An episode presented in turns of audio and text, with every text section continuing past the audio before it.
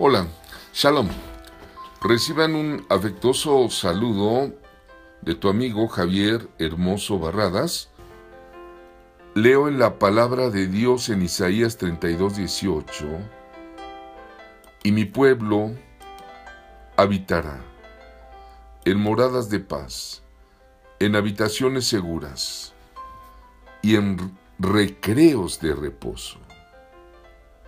Y así te dice el Señor, así te dice el Espíritu, hijo, hija, estoy dándote tiempo para tomar respiro.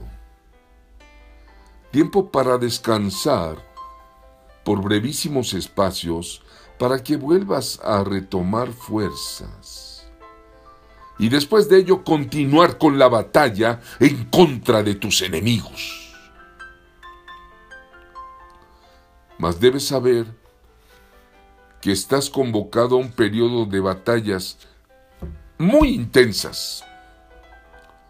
Pero en medio de todo esto te voy a dar un día o dos durante este mes, en que saldrás de lo álgido, de lo terrible de la batalla, y podrás descansar y tener un tiempo de reposo con todos los bienes pagados por mí, dice el Señor. Tendrás como pequeños momentos de respiro, de salir de la batalla.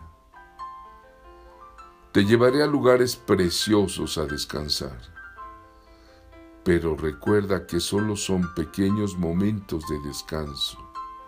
Y luego, Luego serás incorporado nuevamente al fragor de la guerra.